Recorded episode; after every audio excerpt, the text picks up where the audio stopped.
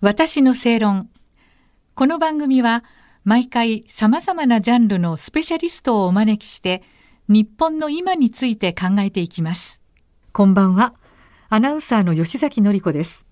今夜のお客様はライターの渡辺陽子さんです。こんばんは。よろしくお願いいたします。こんばんは。よろしくお願いいたします。ありがとうございます。え渡辺さんは月刊正論で女性の自衛官にスポットを当てた企画我らの女性自衛官を連載されています。また月刊正論12月号では、北海道日米共同訓練密着ルポ、実践知る部隊に学ぶリアルの緊張感を寄稿されています。さあ、今夜の放送で今年の放送は最後となるわけなんですが、えー、渡辺さん、今年はね、えー、ロシアによるウクライナへの侵略や台湾をめぐるアメリカと中国の対立、それから安倍晋三元総理大臣銃撃事件などさまざまなニュースがありました。えー、渡辺さんはいかがでしょうか？今年1年自衛隊を取材されて印象に残ったことはどんなことでしょうか？はい。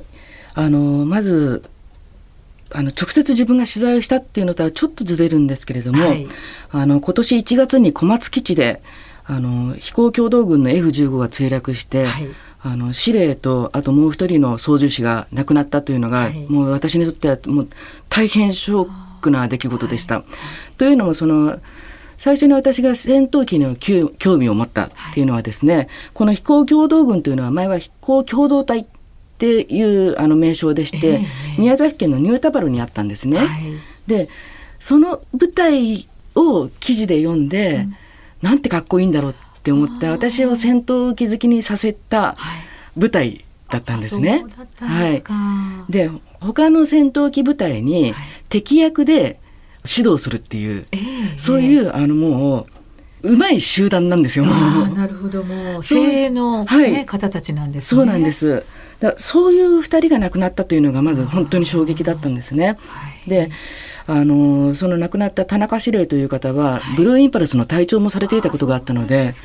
あのブルーインパルスは個人にファンがつきますので、はいはい、多分田中さんをご存知のあの一般のファンの方なんかも大変ショックを受けられたんじゃないかなと思いますね。はい、それからですね、はい、えー、取材したものの中では北海道の第三即応機動連隊、はいはい、えこちらがですね、あの第三普通科連隊から即応機動連隊に改編される1年間をずっとあの定期的にお邪魔して取材させていただいてきたので。密着をしてらしたんですね。はい、はい、ですからあのこう MCV という一六式機動戦闘車というあの装備品があるんですけれども、それが改編にあたってやってきたんですね新たに。でその MCV という装備品を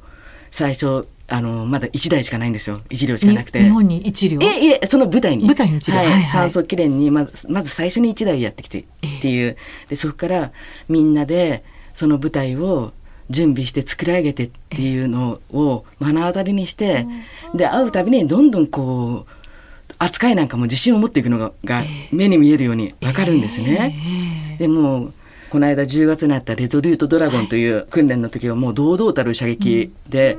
米海兵隊の方が MCV の射撃見て大歓声を上げてたんですね。そのうまさにってことですね。はい、は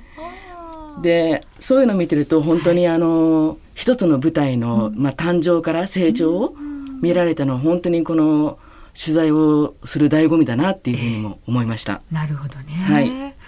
あの渡辺さん的にね、はい、来年ですよ、はい、2023年岸田政権に期待する安全保障の政策っていうのはどういうことになりますかね？はい。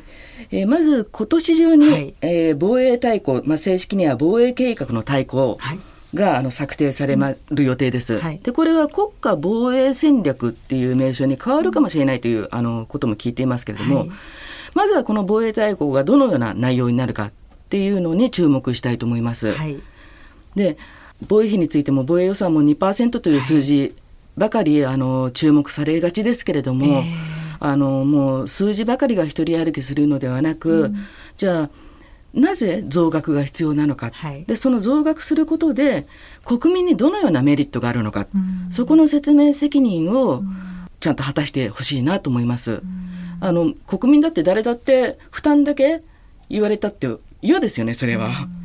でもあなたたちを守るためのものなんですよっていうことをちゃんと、あの伝えることがやっぱり大事伝えてほしいなというふうに思います。なるほどあの政府の有識者会議がね、はいえー、防衛力強化の報告書をまとめてこの防衛力整備には恒久的な財源が必要であると。で増税も含めて検討されるかもしれないということがあるようなんでやはりまたね国民としては増税という言葉に反応するんだろうと思うんですよ。そうですねそうするとやっぱり丁寧な説明がないと納得いかないですよね。そう思います。まさにそうだと思います。あの負担だけかけて、はい、それで国民がメリットを、あの享受できない、はい、メリットを感じられないんだったらば、それは嫌に決まってるんですから、はい、誰だって嫌ですよね。ですから自分には関係ないしっていう自衛隊とか防衛とか自分には関係ないしっていう人に、はい、いやあなたのことですよっていうふうに岸田内閣の方がちゃんと伝えられるような、その努力を最大限にしてもらいたいですね。なるほどまあ、あの4回にわたってねいろいろな視点から渡辺さんには自衛隊について伺いました。でまだやっぱりねなんか自衛官の実態も含めてなんですけれど、まあ、ベールに包まれているというか私たちがよく理解してないところがねあると思うんですよ。でどうなんでしょう？もっと広く理解してもらうために渡辺さんとしてはどうしたらいいと思われますか？はい私これはもう前から思ってるんですけれども、はい、もうこれは義務教育における教育が必要だと思います。うん、小学校、中学校、そのぐらいの段階から、え日本の安全はどう守られているか、うん、誰が守ってくれているのか、はい、具体的にどう守っているのか、うん、ということをで彼らが一体じゃあ普段は何をしているのかっていうふうに、じゃあいざという時には何をしてくれるのかっていうのをちゃんとその子どもたちの年代に合った言葉で、毎年1回の授業とかではなくそういう講演とか講義ではなく、はい、もうカリキュラムとして、組み込む教育があってほしいなっていうふうに思いますね。なるほどね。そうすると少し理解が進んでいくかもしれないですよね。やっぱり今自衛隊のことを学ぶ機会って全くない状態ですから、はい、そうなんですよ。なかなかチャンスがなくて、はい、あの災害派遣でねお世話になってるっていうもう本当にありがたい存在だっていうことも最近はイメージもアップしてると思うんですけれども、はい、まだやっぱ全体像がなかなかつかみにくいところがあるかなというイメージなのでそうですね、本当にあの公立の学校がまずそういうのをちゃんとあの徹底してやらないと、私立だけだと私立だけだとやっぱり広がりませんから、はい、公立の学校がそういう教育をしていってほしいなっていうふうに思いますね。学ぶ時間を設ける、はい、ということでしょうかね。はい、なるほど。その際に先生方の個人的な見解は無視してほしいですね。ちゃんと教える内容を教えるっていうことで、あの偏った、あの試験は入れないでほしいですね。バイアスをかけずに、はい、あの客観的に教えてほしいということですね。はい、なるほど。ありがとうございました。はい、えー、4回にわたってライターの渡辺陽子さんに様々な視点から自衛隊について伺いました。どうも大変にありがとうございました。どうもありがとうございました。した私の正論。お相手はアナウンサーの吉崎のり子でした。